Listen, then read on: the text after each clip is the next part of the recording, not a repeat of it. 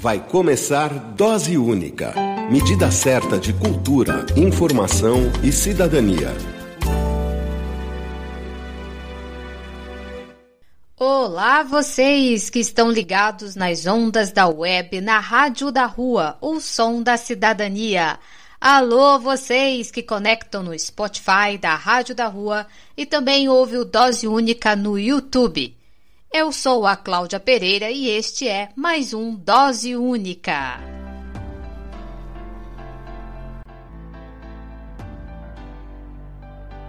Um salve de carinho para Zezinho, que nos ouve em Santa Catarina, para Marta, que nos ouve em São Luís do Maranhão, para o Sebastião, que nos ouve no Mato Grosso do Sul, e também para Benito de Paula, que é ligado na Rádio da Rua. A todos vocês, meu abraço e muito obrigada pela presença. Bom, eu espero que vocês estejam bem e se cuidando. Se cuidem por aí, tá? O país registra mais de 430 mil óbitos por Covid-19. Foram confirmados mais de 15 milhões de casos e até agora só 18% da população está vacinada. O Butantan entregou mais de um milhão de doses da Coronavac na semana passada, o que é um alívio é, para muitas cidades né, que estavam é, com a vacinação suspensa. Porém, o Instituto Butantan alertou nesse final de semana que a produção da Coronavac está suspensa por falta de insumos a China atrasou a entrega de uma nova remessa e também a Fiocruz suspendeu a produção por falta de insumos. Nessa última fase da, da CPI da Covid-19, foi revelado e comprovado que o governo federal ignorou a compra de vacinas da Pfizer. E isso teria salvo muitas vidas. Muitas vidas. É, gente, não tá nada fácil.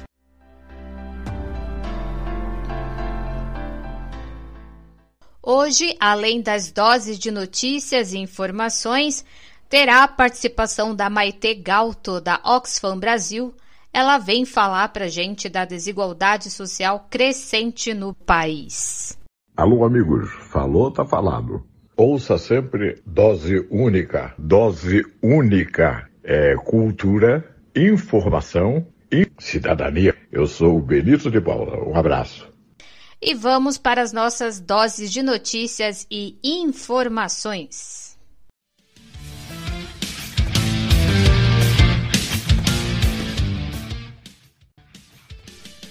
Secretário Municipal de Transporte de São Paulo não comparece à audiência pública para debater o fim da gratuidade para idosos nos transportes públicos. A Câmara Municipal de São Paulo debateu em audiência pública o fim da gratuidade concedida aos idosos entre 60 e 64 anos no transporte público da capital. O decreto de número 60.037 de dezembro de 2020 retirou o benefício da gratuidade no transporte coletivo público da cidade.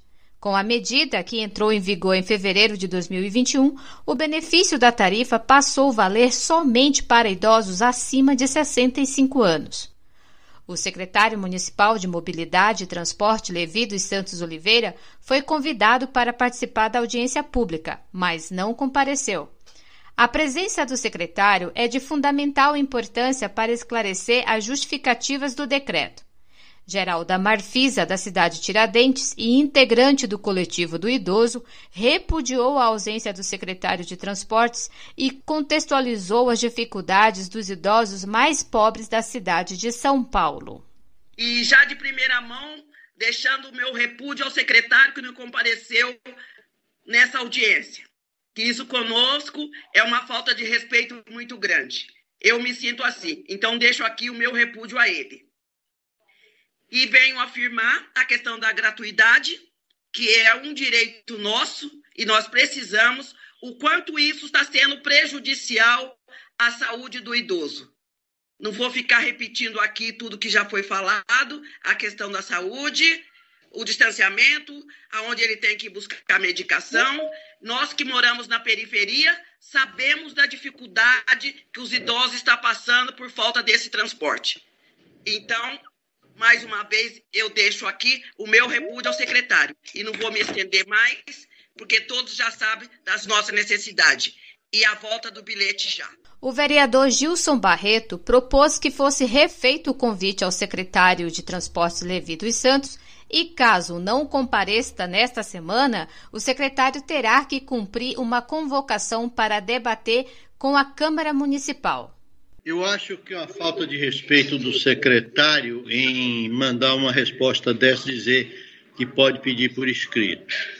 Eu proponho, inclusive, a Vossa Excelência que, como presidente, é, primeiro reiterar o convite, mais uma vez, para a próxima semana, para ele vir no dia da reunião, para ele comparecer. O secretário tem a obrigação de participarem. Se foi aprovado pela comissão, ele tem um dever. Se não tiver, pode até convocar, ou aqui ou em plenário.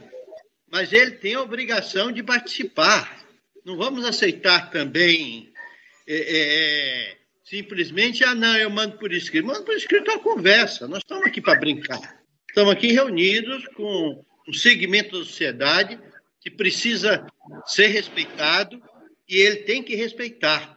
Então, eu acho que, em deferência aí ao, ao, proponente, que reiterasse o convite para a próxima reunião, ele comparecesse, meia hora quanto for, e venha aqui fazer a sua explicação da sua secretaria à Comissão Extraordinária do Idoso. Eu não, não comungo com esse pensamento simplesmente a gente deixar para lá, não.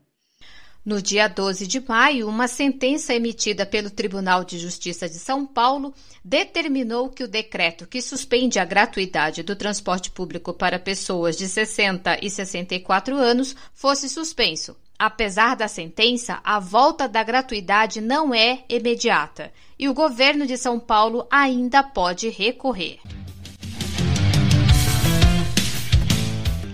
O caso conhecido como Crime de Maio completa 15 anos sem esclarecimentos. Organizações da sociedade civil enviaram uma petição à Comissão Interamericana de Direitos Humanos da Organização dos Estados Americanos, a OEA, para pedir que o governo brasileiro seja cobrado sobre os desaparecidos durante os crimes de maio.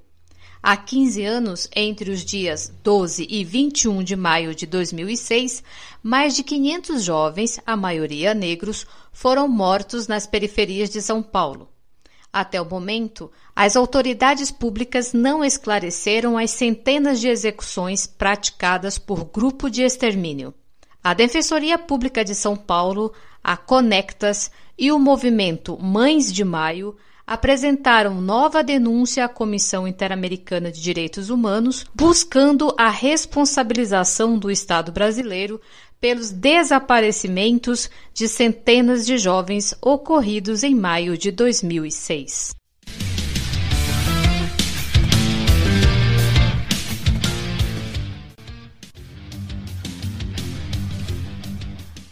A ONU pediu investigação da operação policial que matou 28 pessoas no Jacarezinho, Rio de Janeiro. O Escritório de Direitos Humanos da ONU afirma que recebeu relatos de que a polícia não preservou as cenas do crime na comunidade do Jacarezinho e pediu às autoridades do Rio de Janeiro que investiguem com rigor a operação policial. O caso chamou ainda mais a atenção da Organização das Nações Unidas pelo fato de uma decisão do Supremo Tribunal Federal do ano passado que determinou restrições a operações policiais nas favelas do Rio de Janeiro devido à pandemia. Marta Hurtado enfatizou a solicitação da ONU para que o Ministério Público investigue o caso. Esta parece ter sido a operação mais mortal em mais de uma década no Rio de Janeiro e reforça uma tendência antiga de uso desnecessário e desproporcional da força pela polícia nos bairros pobres, marginalizados e predominantemente afro-brasileiros, conhecidos como favelas. Lembramos às autoridades brasileiras que o uso da força deve ser aplicado somente quando estritamente necessário. A força letal deve ser usada como último recurso e somente nos casos em que haja uma ameaça iminente à vida ou de ferimentos graves. Pedimos ao Ministério Público que realize uma investigação independente, completa e imparcial deste incidente, de acordo com as normas internacionais, em particular o Protocolo de Minnesota sobre a investigação de mortes potencialmente ilegais. As vítimas do massacre eram pessoas que estavam no local e moradores que foram executados dentro de suas próprias casas. Muitas pessoas ficaram feridas durante a operação. A ação policial já é considerada em todo o mundo como a maior chacina no estado do Rio de Janeiro nos últimos 15 anos. Entre os 28 mortos, um deles era policial. A Polícia Civil negou que tenha cometido irregularidades durante a ação, como execução e invasão da casa de moradores.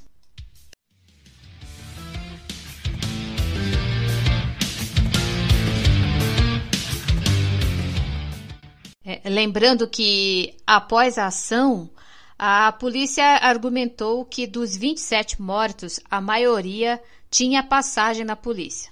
Só que isso, isso foi desmentido. Foi revelado que isso não é verdade. É, e também, só para refrescar aí um pouco a memória, tempo desses, não tão distante, foi feita uma apreensão de 111 fuzis em um condomínio de luxo na Barra, Rio de Janeiro. E esse condomínio tem extensão no Planalto Central, minha gente.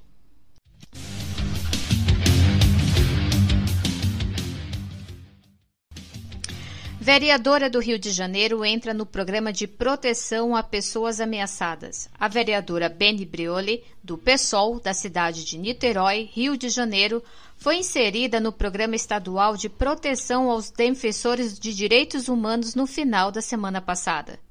A parlamentar estava sofrendo perseguições há cinco meses e foi obrigada a sair do país após receber ameaças de morte. Ela ficará afastada da atividade presencial na Câmara de Vereadores por cerca de 15 dias, mas continuará acompanhando as sessões plenárias que estão sendo feitas de forma virtual por conta da pandemia. A vereadora Beni Brioli foi a primeira parlamentar trans eleita no município de Niterói, na região metropolitana do Rio. Ela defende negros, travestis, mulheres LGBTQIA+, e os direitos humanos.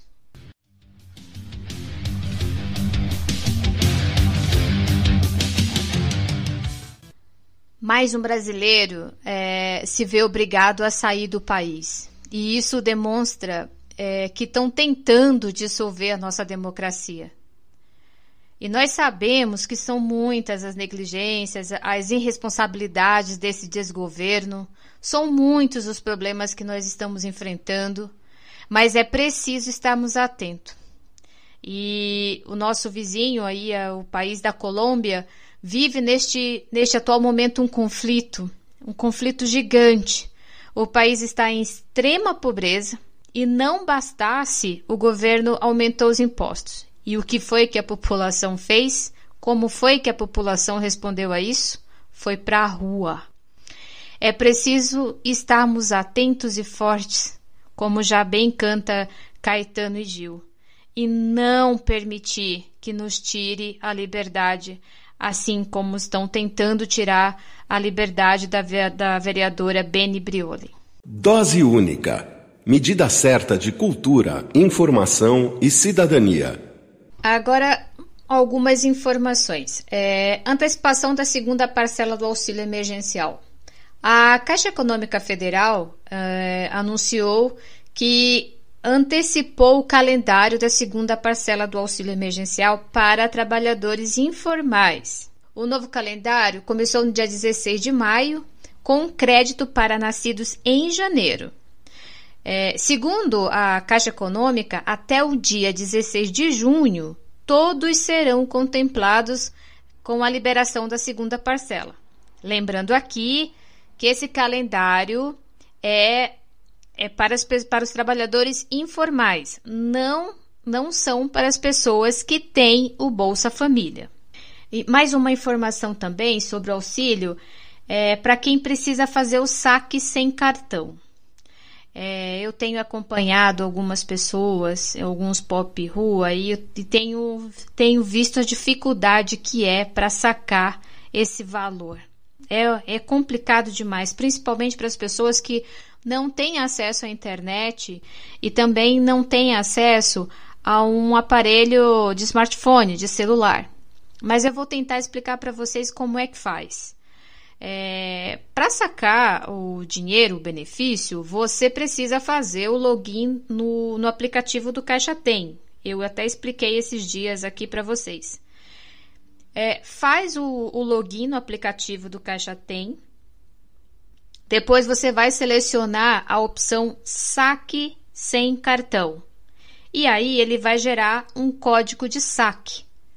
Depois, você deve é, inserir a senha nesse no aplicativo para poder visualizar esse código de saque que está na tela. Esse código ele tem a validade de uma hora.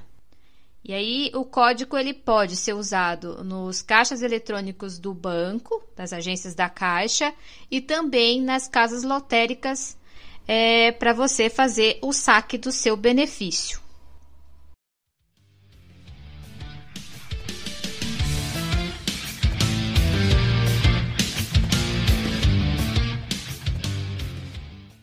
Atenção, Pop Rua, Pop Rua de São Paulo.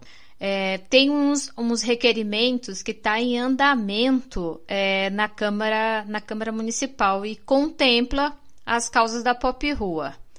Então, semana passada, a Comissão de Direitos Humanos aprovou três requerimentos. É, o primeiro deles prevê a realização de uma investigação aos serviços que são destinados aos centros de acolhida Centro de acolhida para pessoas em situação de rua.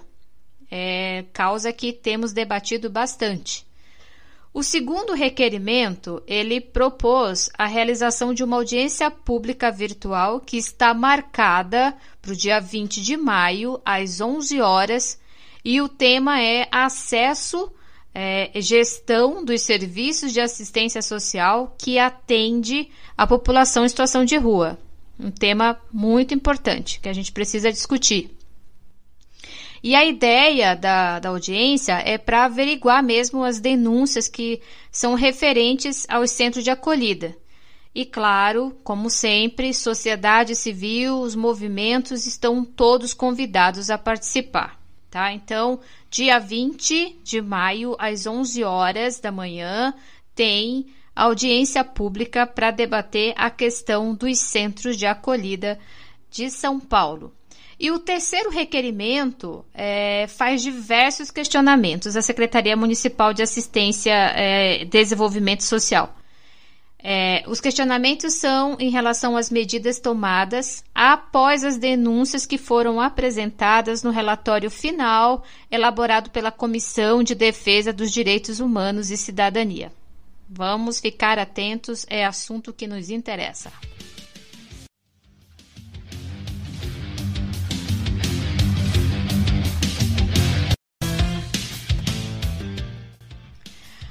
As notícias que você acabou de ouvir, além das produções independentes do Dose Única, teve também como fonte Câmara Municipal de São Paulo, Conectas, Organização das Nações Unidas, a ONU, Jovem Pan, CNN Brasil, Caixa Econômica Federal e Portal de Notícias G1.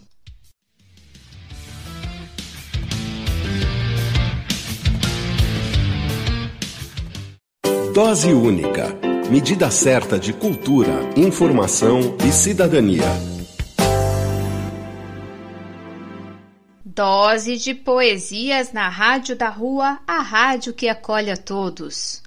O bloco Dose de Poesias é um espaço para arte e para cultura. É um espaço para todos vocês recitar poesia, cantar, é, contar o seu caos ou também cantar sua composição musical. É um espaço para todos. É um espaço também em especial para pop rua do Brasil todo. Todos são convidados a participar. E eu havia prometido um canal para que vocês pudessem enviar áudios, poesias, músicas e bater um papo também com Dose Única. Promessa cumprida. Agora o Dose Única tem um endereço de e-mail que vai facilitar muito esse nosso contato. Anotem aí. Dose única podcast@gmail.com. Repetindo, dose única p o d pod c a s t cast arroba gmail.com dose única podcast arroba gmail.com Agora vamos ouvir a riqueza do poeta Washington Reis. Washington sempre criativo interpreta maravilhosamente as suas poesias. Muito obrigada, Washington, pela participação aqui no Dose Única. Tá lindo, tá rico. Audiosia, som de poesia, apresenta Um cara da rua em Um nome pra minha rua. A busca. Episódio 1.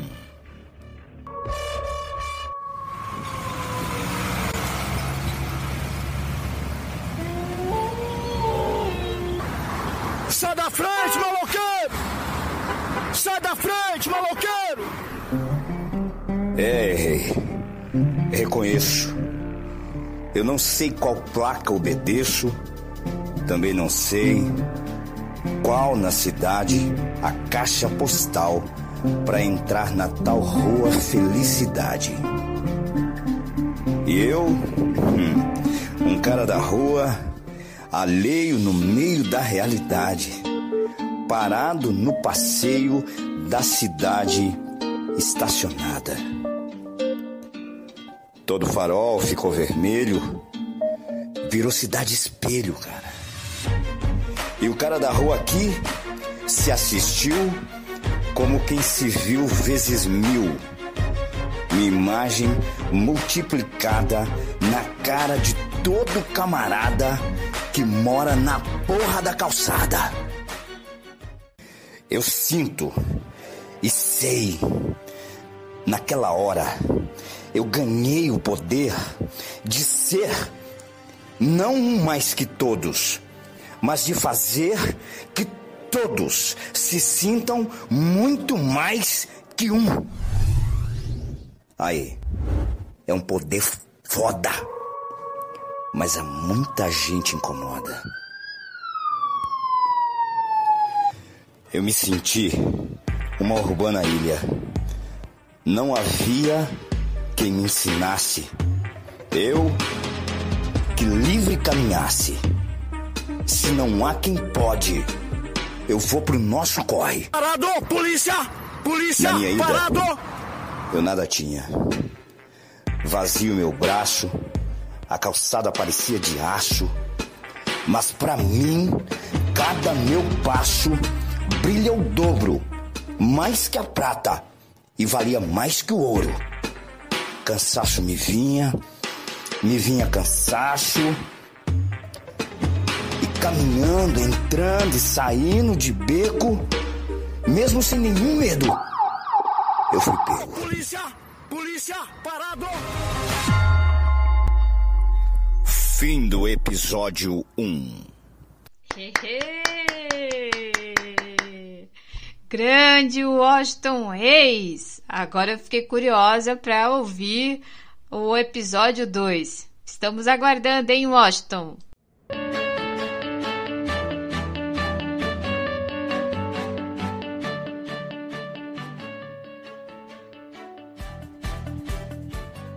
Alô, amigos. Falou, tá falado. Ouça sempre dose única. Dose única é cultura, informação e cidadania. Eu sou o Benito de Paula. Um abraço.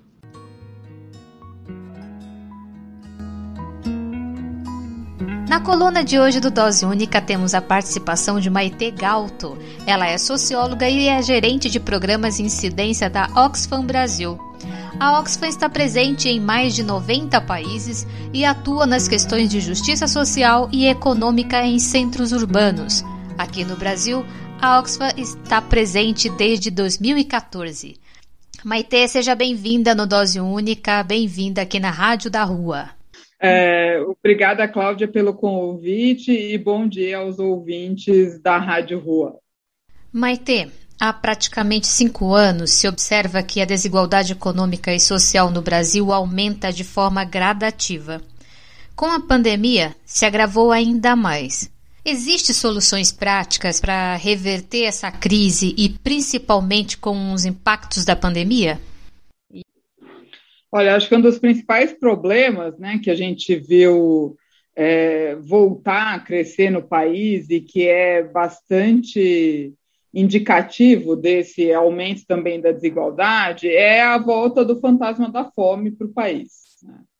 Acho que esse é um dos traços mais perversos né, do impacto que a gente está vivendo no país em relação à pandemia, que é a gente, em 2014, faz muito pouco tempo, a gente comemorou que o Brasil tinha saído do mapa da fome, né, que é um monitoramento que é feito pela, pela Organização das Nações Unidas no mundo todo. Já em 2015, por conta da crise econômica, a gente começou a aumentar o número de pessoas em situação de fome no país. E em 2018, conforme os dados que o IBGE divulgou o ano passado ainda, a gente já tinha de novo mais de 10 milhões de pessoas passando fome no país. É, agora, recentemente, em março de 2021, a gente, em parceria com a rede de pesquisadores em segurança alimentar e nutricional, que é a rede Pensan, a gente lançou uma pesquisa que é o Inquérito Nacional sobre Insegurança Alimentar durante a pandemia no Brasil, e os dados foram muito mais assustadores do que esse que o IBGE já soltou ano passado, de que a gente tem hoje 19 milhões de pessoas passando fome no Brasil. Né? E a gente tem 116 milhões de pessoas, que é mais 50% da população, enfrentando algum nível de insegurança alimentar. Né? Então, é importante a gente também entender que o que, que é segurança alimentar ou insegurança alimentar.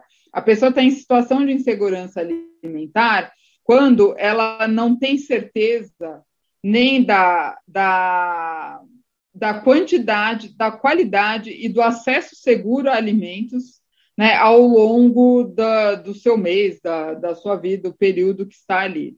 Né? E esse acesso seguro significa o quê? Significa que ela tem o acesso sem precisar trocar é, o acesso ao alimento ou ao alimento de qualidade, em qualidade nutricional, né?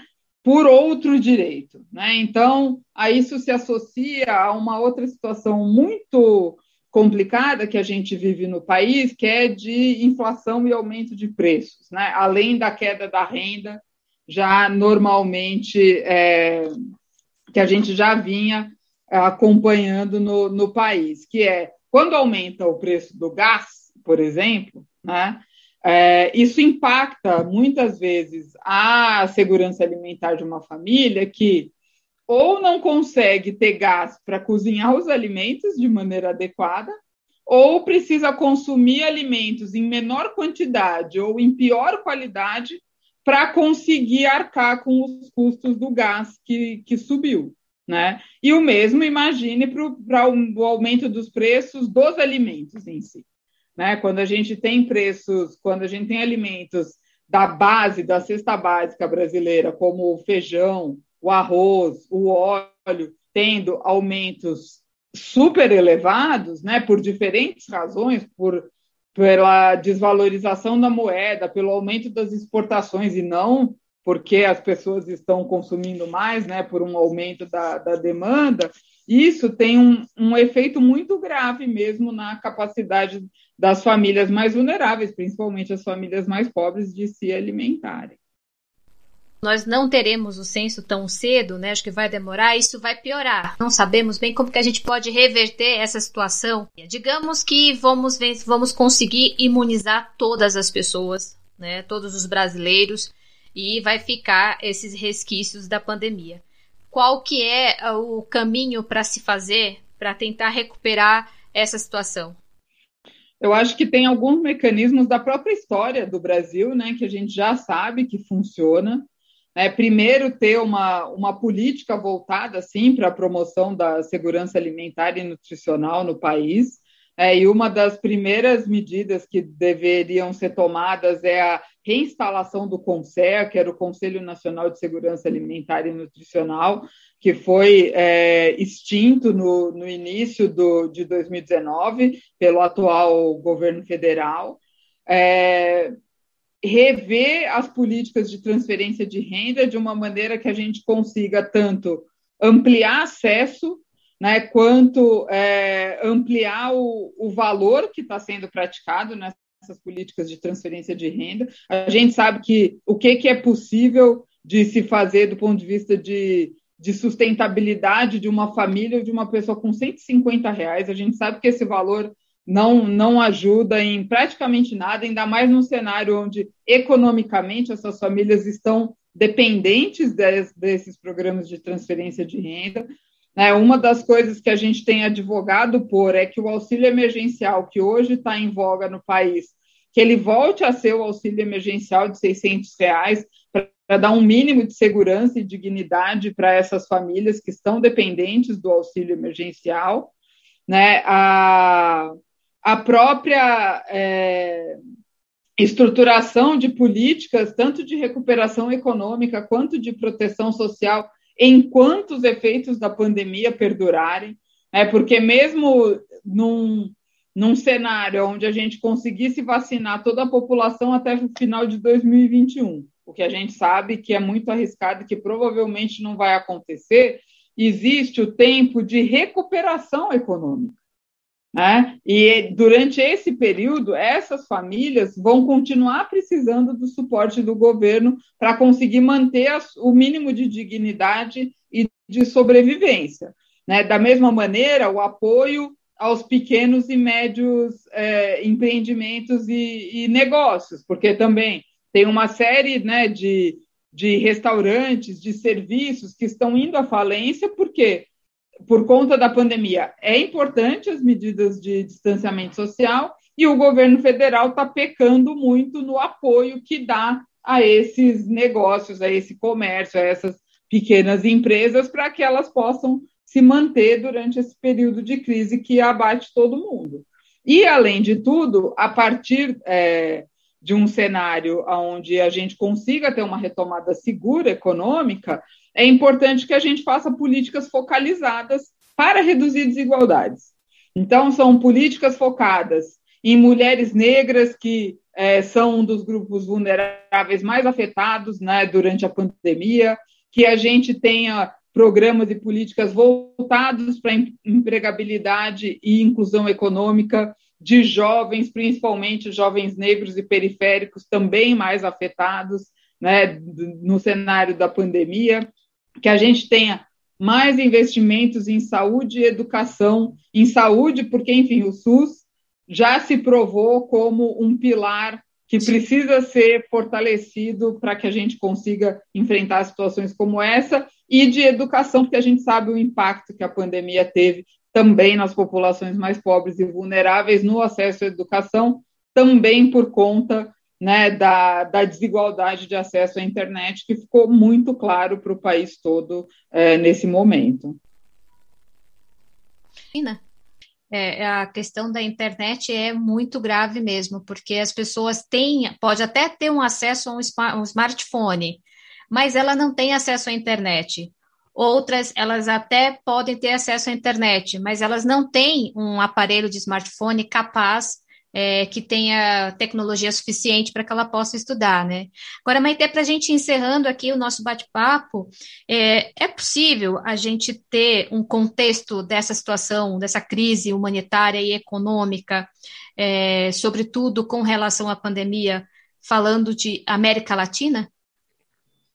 A América Latina está enfrentando desafios bastante parecidos com o do Brasil, né, do ponto de vista de impacto. Se a gente for pensar o impacto na educação, a gente tem dados de que 63 milhões de crianças na América Latina ficaram sem acesso à educação durante a pandemia, por exemplo. É, os impactos sociais e econômicos também é, têm sido bastante importantes nos países da América Latina. Mas, por outro lado, a gente tem visto iniciativas como na Argentina, por exemplo, onde o governo federal já criou um imposto, por exemplo, sobre créditos extraordinários é, que, de empresas que lucraram absurdamente em decorrência da pandemia. Né? Por causa da pandemia, tiveram um, um lucro exacerbado e a Argentina já criou um imposto sobre esses créditos extraordinários, coisa que o Brasil ainda tem muita dificuldade, né? tem muita resistência em pensar é, esses impostos, tanto né, o imposto sobre lucros e dividendos, quanto esse novo imposto sobre esses créditos extraordinários que o Brasil também deveria adotar, como outros países da América Latina estão fazendo. É, o caminho vai ser bem longo, né, Maite?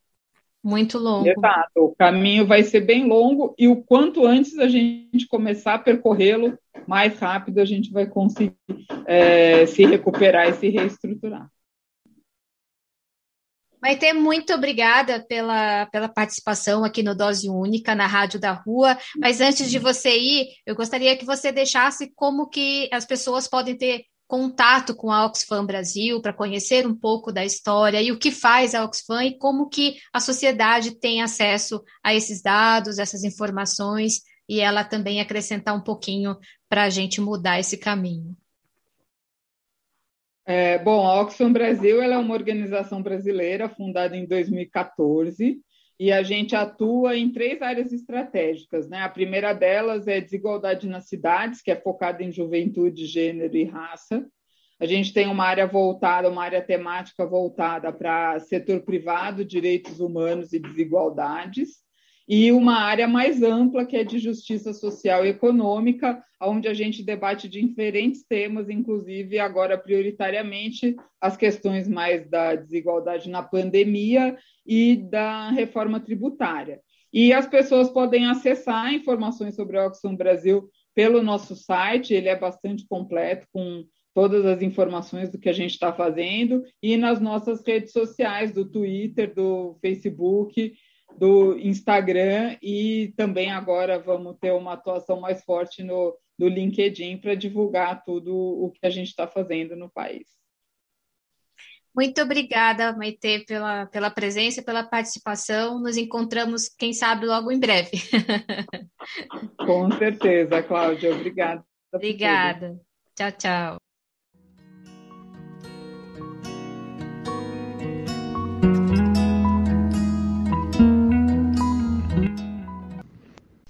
Agora chegou o nosso Dose de Falas.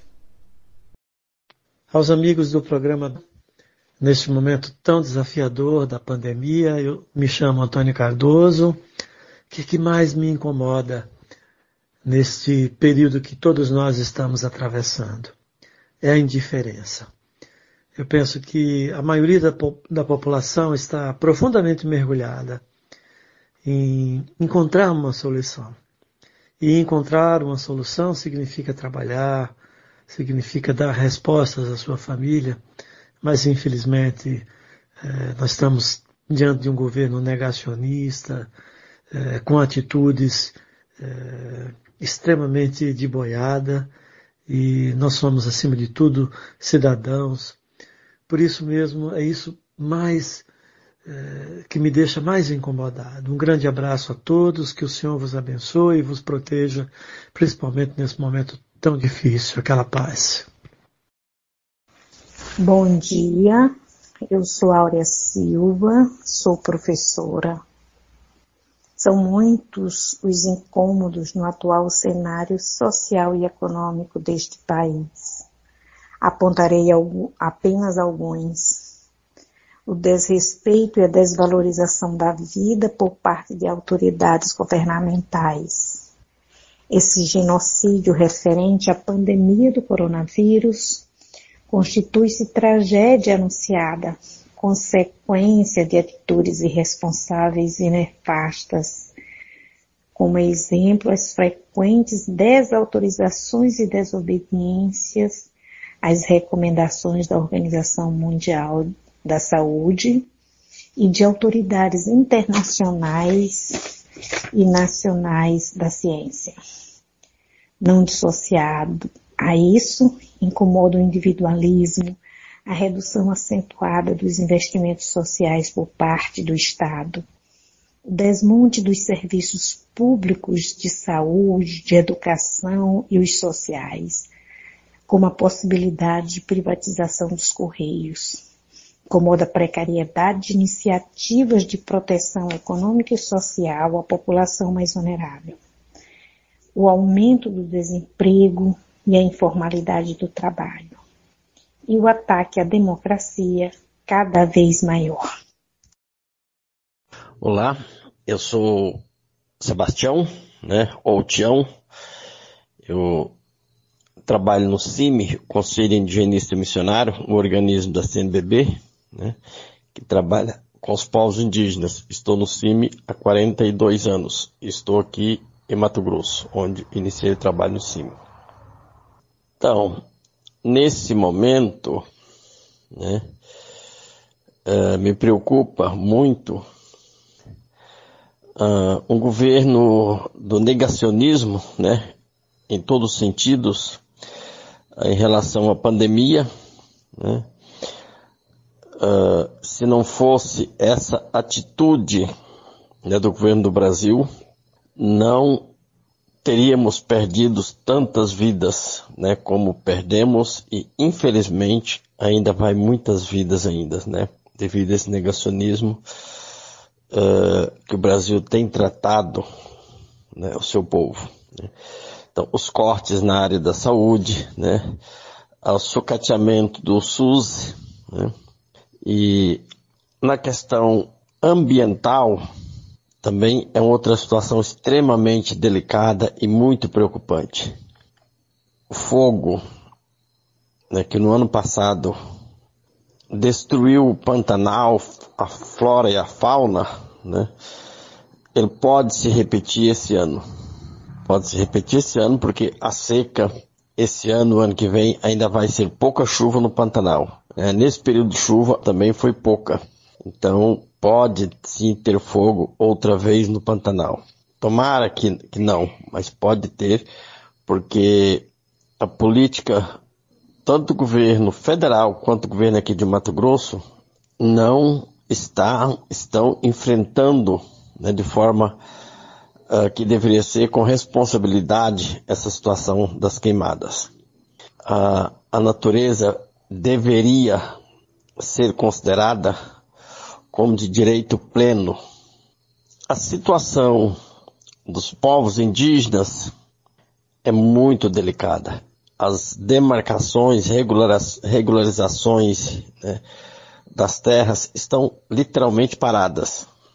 A flexibilização né, por vias de, de leis que estão se propondo aí na questão do garimpo em terras indígenas é muito mais do que garimpo. A gente sabe que o garimpo é um caminho para levar outros danos, né, invasão das terras indígenas, né, com, com esse governo que tem essas ligações com as milícias, né, então é um caminho também para entrar o tráfico e as milícias nas terras indígenas. Então é uma situação extremamente preocupante. Então não são poucos, não são poucos os motivos né, para a gente se preocupar com essa situação que vivemos no Brasil, né? Vendo no Brasil ao sucateamento do Estado brasileiro, né? A, a nossa soberania enquanto país, enquanto nação, está sendo destruída também. Isto deixa a gente extremamente preocupado, né? Uma insegurança muito grande, mas precisamos erguer a cabeça e, e mirar o horizonte. Não podemos parar. Né? A nossa missão é seguir encaminhada. Gente, é, este espaço é, do Dose de Fala é para você deixar o seu recado, é para você deixar o seu desabafo, a sua insatisfação quanto cidadão brasileiro. Nós ouvimos é, na semana passada o, o, Lucas Amaral, que trouxe aqui o, a sua insatisfação de o que não está sendo feito com a população em situação de rua da cidade de São Paulo, né? E apelando para que a prefeitura tenha um pouco mais, seja um pouco mais humana, principalmente nesses momentos que nós estamos vivendo. E nós ouvimos aqui é, desabafos de, é, de algumas regiões do Brasil, do Nordeste, do Sudeste, Centro-Oeste, região amazônica. O Tião fez um alerta sobre o Pantanal o Pantanal pode pegar fogo novamente. E principalmente, ele nos alertou sobre as invasões dos garimpeiros em, terra, em terras indígenas. E eu lembro aqui que o Antônio Boing é, nos falou: neste momento, nós precisamos intercer, justiçar, esperançar para que a gente possa se unir e fazer um caminho melhor, ou tentar fazer um caminho melhor. É, e também o Padre Júlio, é, na semana passada, nos disse aqui que precisamos ser persistentes, dar as mãos, fazer um caminho novo, mesmo que a gente não possa ver o resultado desse caminho, mas é imprescindível que a gente tenha essa consciência e que a gente possa ter, dividir as ideias, ouvir opiniões e tentar fazer um caminho justo e solidário, que façamos justiça, né, principalmente pelos mais pobres.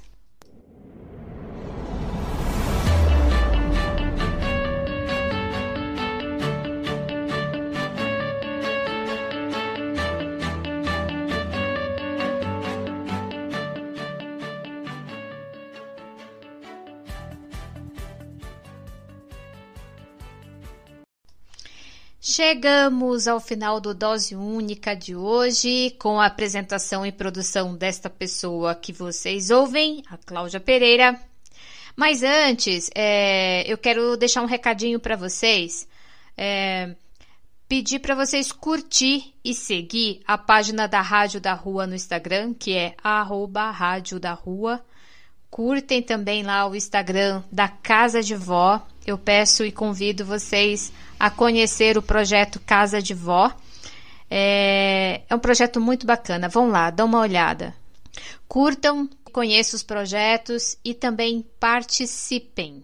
Bom, eu vou indo, uh, mas eu deixo vocês com a oração de São Francisco na voz do nosso ouvinte Benito de Paula. Isso mesmo, Benito de Paula é ouvinte aqui do Dose Única. Ah, e, e, eu queria falar uma coisa do Benito com relação a essa oração de São Francisco, com essa música. O Benito cantou essa música com o filho dele, o Rodrigo, para a campanha da Fraternidade de 1987. A fraternidade e o menor.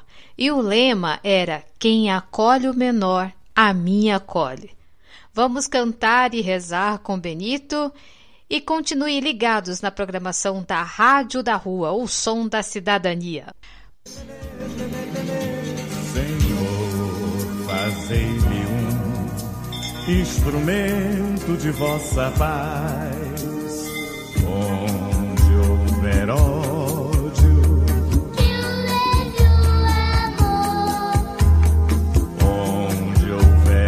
houver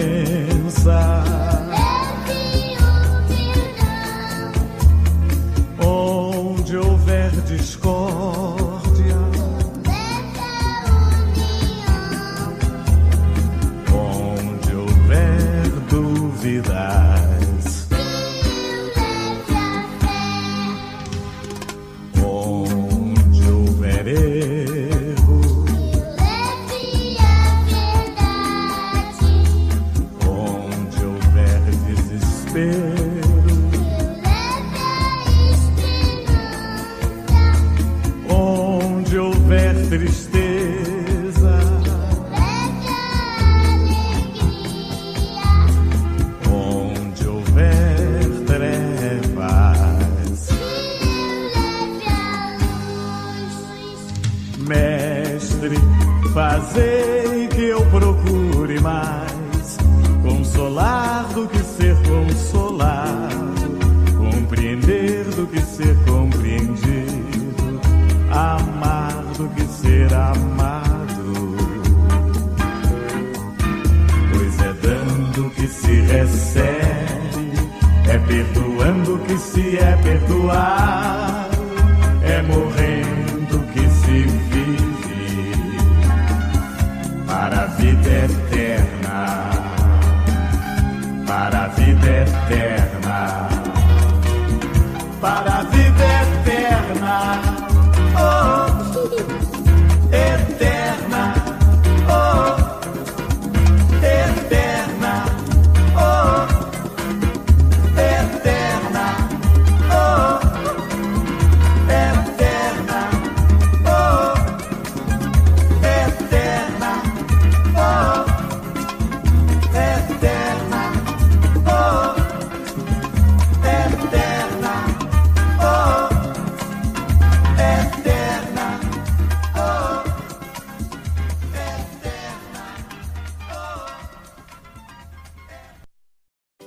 Dose única.